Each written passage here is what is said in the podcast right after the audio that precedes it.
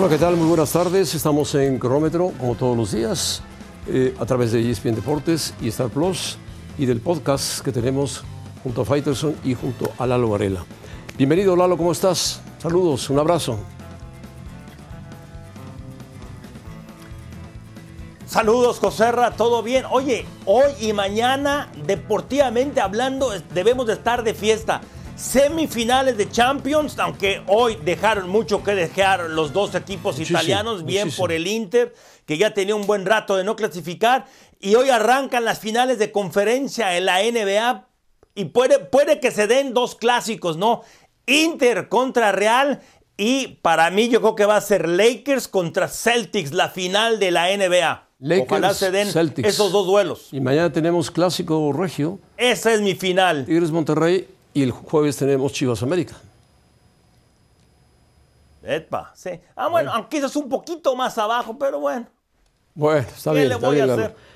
Perfecto. ¿Cómo viste al Inter? ¿El Inter le alcanza para, para ser campeón de la Champions? Ah, yo creo que el Real Madrid y el, y el, y el City son los favoritos, pero creo, creo que eso no, no hay duda. La mayoría de la gente va a poner así. Creo que Las, Las Vegas o en los momios va a haber así. Pero yo te quiero hacer esta pregunta. Simone Inzaghi ha hecho un gran trabajo con el Inter, no hay duda de eso. Por eso los tiene ahí en la final. Mi pregunta es, ¿quién va a acompañar a Lautaro Martínez en la delantera? Se- ¿Será Lukaku o- o- o- o va a mantener a Seco ahí? Yo creo que debe ser el, el tren, ¿no? Lukaku. Sí, podría ser, pero Seco está haciendo goles, hizo el primer gol de la eliminatoria frente al Milan y está jugando bien y se entiende muy bien con Lautaro. Pero Lukaku podría ser el jugador que entre en el segundo tiempo, que es un- una locomotora, es un jugador muy fuerte, muy poderoso. Es un tanque a pelear contra los defensores del City o los defensores del Madrid. Pero yo en general al Inter lo veo eh, como es el fútbol italiano. Entre que dan el paso hacia adelante y no dan el paso finalmente a meter el gol. Mi- Milan necesitaba anotar y se dedicó a defender, a defender, a defender. No tuvo una. Leao no apareció en el partido, el portugués, y se acabó el Milan.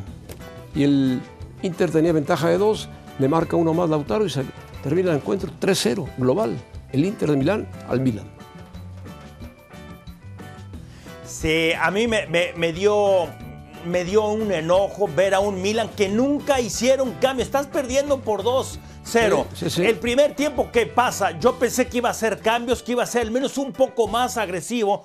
No lo fue. Y luego cuando entra la locomotora de, de Lukaku, el pase que le pone, esa triangulación que hacen, es- o esos tres toques que hacen dentro del área, el gran pase que le pone y también lo de La- Lautaro, ¿no? Que pierde la titularidad en el Mundial y desde diciembre, ¿cómo ha mejorado este, este muchacho? Podrá haber sido por la lesión en el tobillo cuando pierde la titularidad, pero en el calcio y en la Champions, vaya que así ha sido contundente Este es el equipo, Lautaro Martínez. Lalo, este es el equipo que ha estado usando Inzaghi eh, para iniciar los partidos contra el Milan y de la Champions.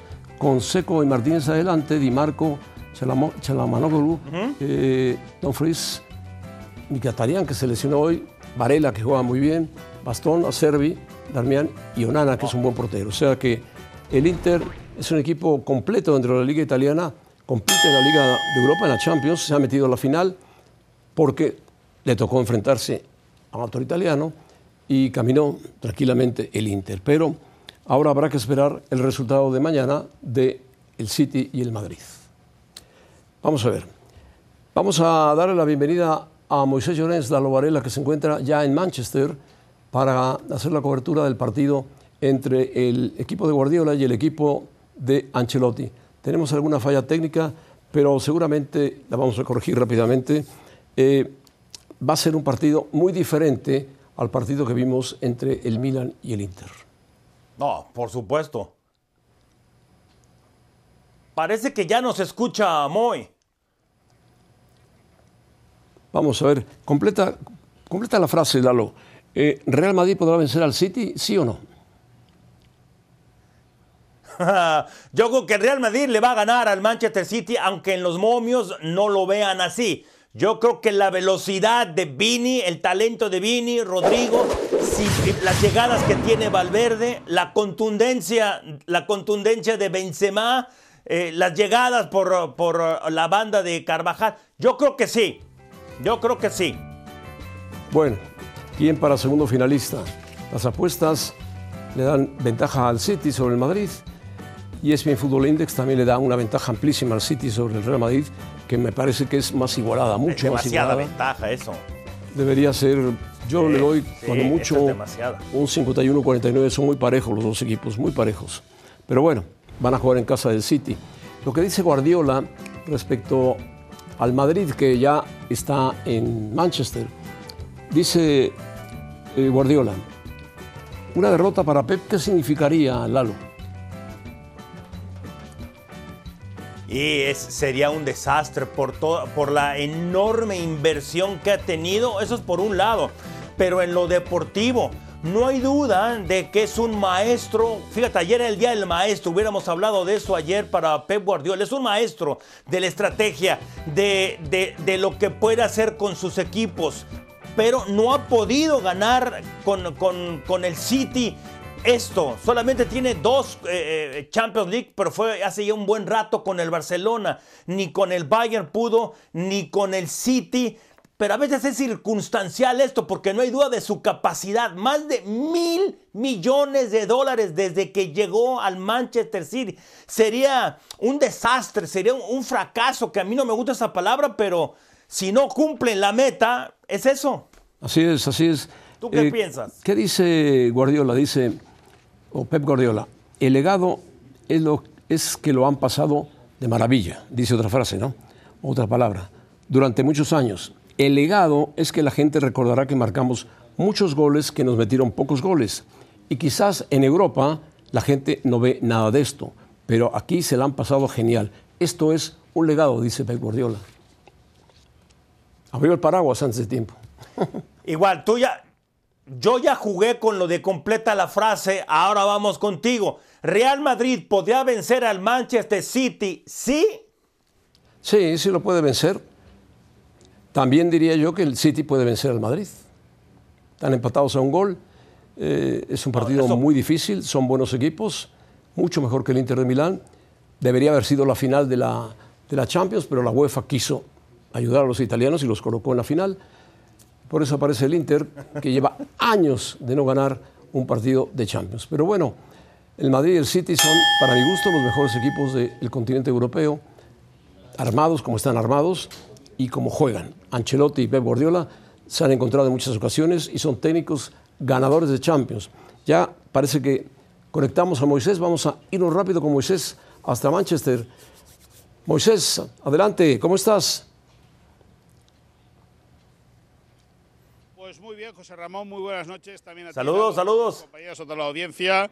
Desde Manchester hace frío, eh, entrado ya el mes de mayo, aquí en el norte de Inglaterra, eh, estamos a 9-10 grados de temperatura, hace frío.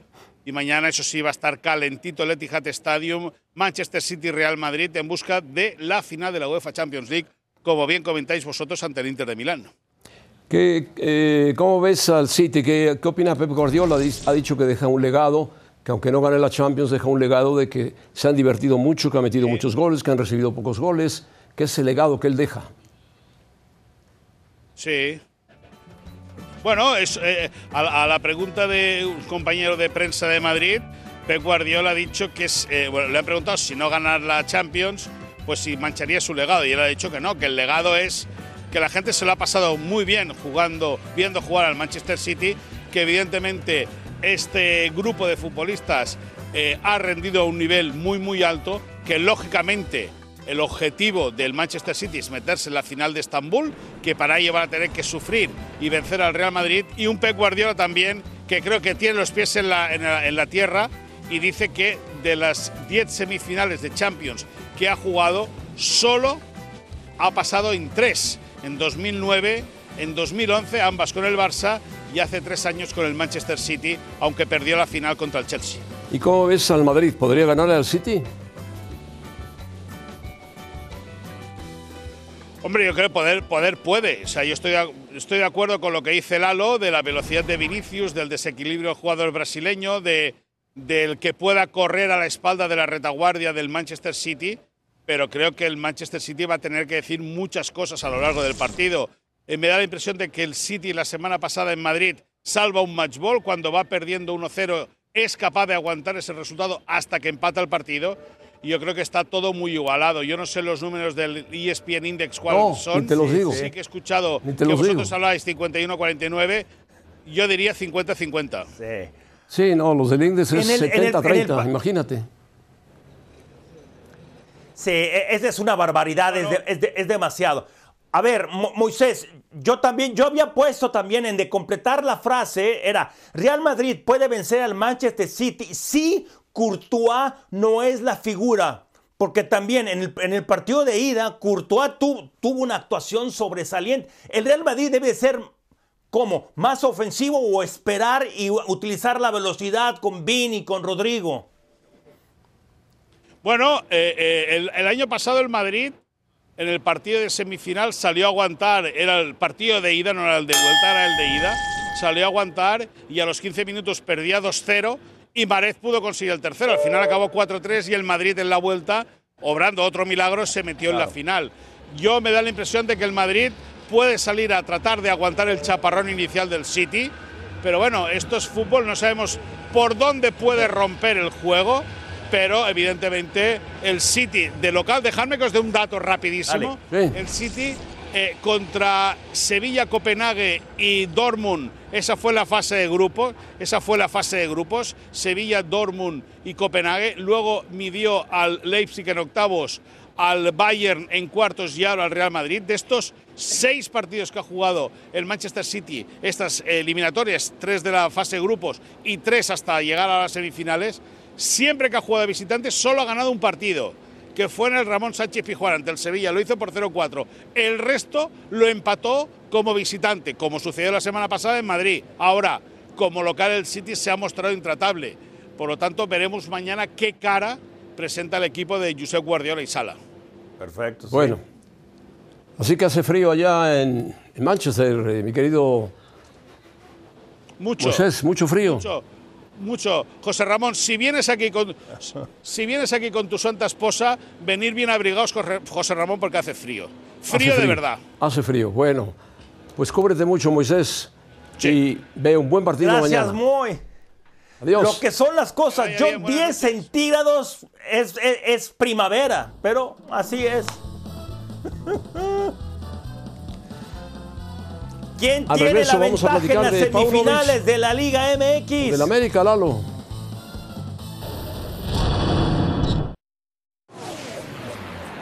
Cara a cara, Lalo Varela. eh, ¿Quién ha sido mejor estratega? Paunovic, con lo que tiene, que no es el mejor equipo de los cuatro, de los cuatro que están en semifinales, ni el más caro. ¿Es mejor estratega Paunovic que el Tan Ortiz, que tiene un equipo mucho más poderoso? ¿Cómo lo ves, Lalo?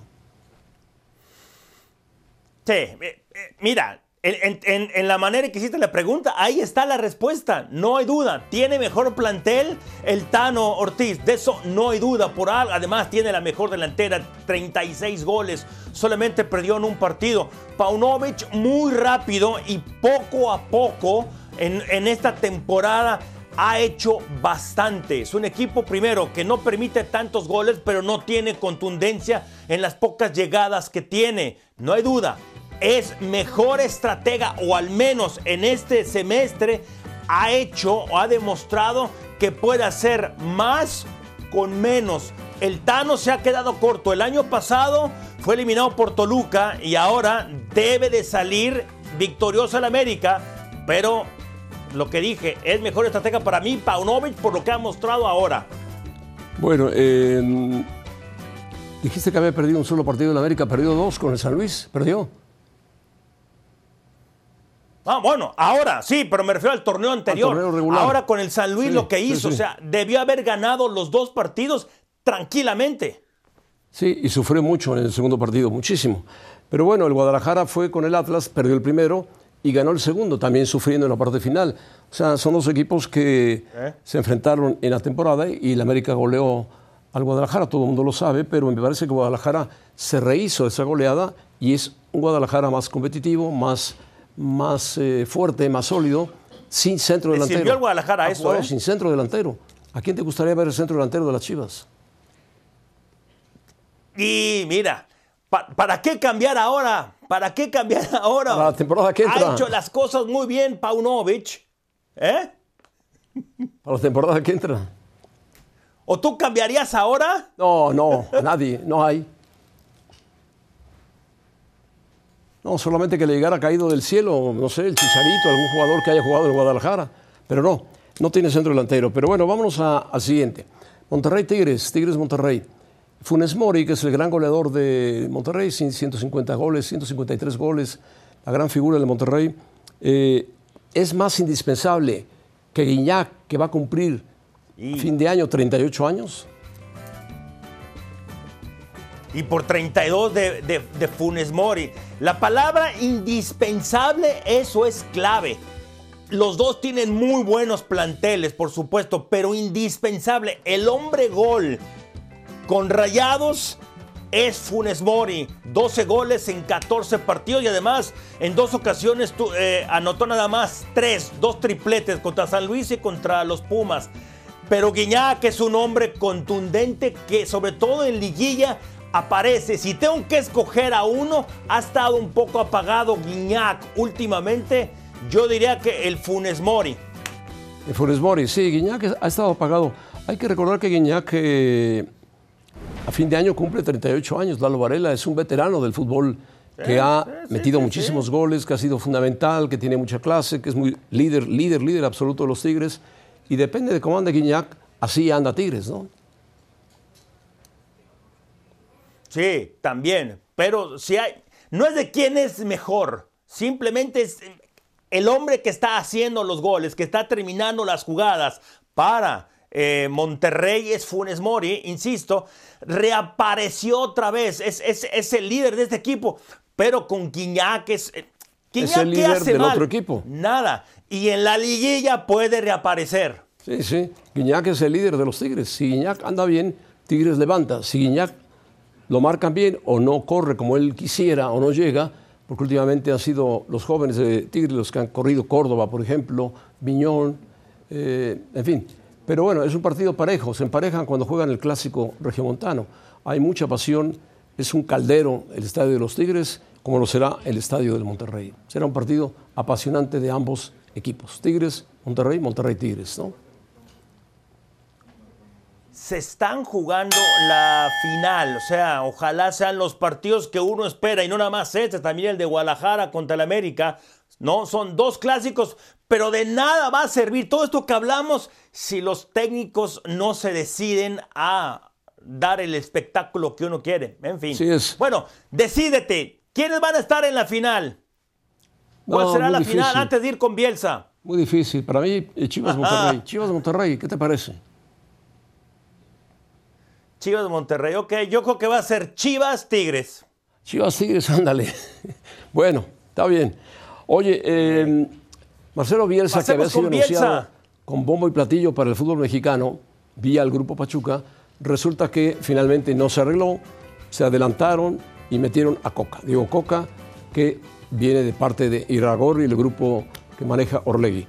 Pero bueno, Bielsa finalmente, que es un técnico que sabe mucho, que entiende mucho de fútbol, que ha dirigido con éxito, se lo llevó Uruguay. Se convierte Uruguay en un equipo por sus jugadores, por sus jugadores que actúan fuera de Uruguay, por su tipo de fútbol, más atractivo que México. Sí, no hay duda. Históricamente la selección uruguaya ha hecho más, aunque pasó un buen rato, pasaron décadas desde el 50 hasta hace un par de hasta hace 3, 4 mundiales que Uruguay pasó inadvertido, pero no hay duda. Los jugadores Francescoli, Forlán, eh, Recoba, eh, Luis Suárez, al menos en, en esta nueva cama por supuesto que es más atractivo el fútbol uruguayo que el mexicano. Eso, eso, el 100% a los que les preguntes van a contestarte eso.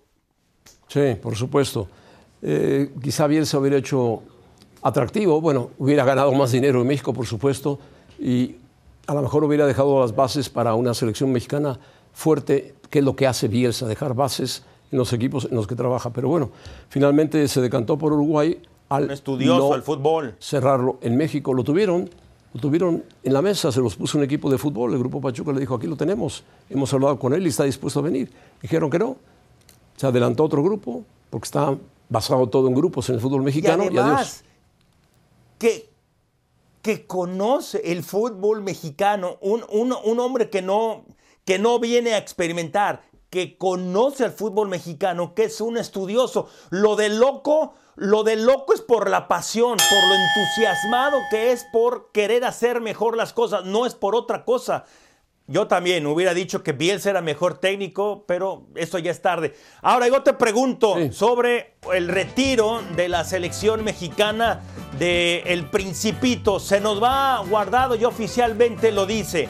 Lo Sí. dijo. ¿Cuál es el legado del Principito? El legado de Andrés Guardado fue llegar a cinco mundiales, que no es fácil. Natuza Carvajal, que en paz descanse, que acaba de morir, llegó a cinco mundiales. Guillermo Ochoa llegó a cinco mundiales. En fin, Márquez también llegó a cinco mundiales. Guardado se ha mantenido en un buen nivel, trabaja muy bien físicamente. Ah, Ya no juega en el Betis de titular, pero entra en partidos importantes. Ahí se ha mantenido guardado una buena carrera en el fútbol español sobre todo y surgido del Atlas.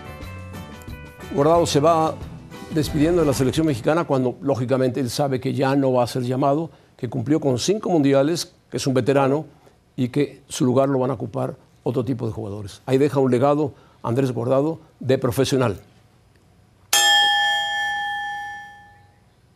Es un jugador que prometió mucho y que cumplió sus objetivos, porque muchos mexicanos se han quedado cortos. Él cumplió.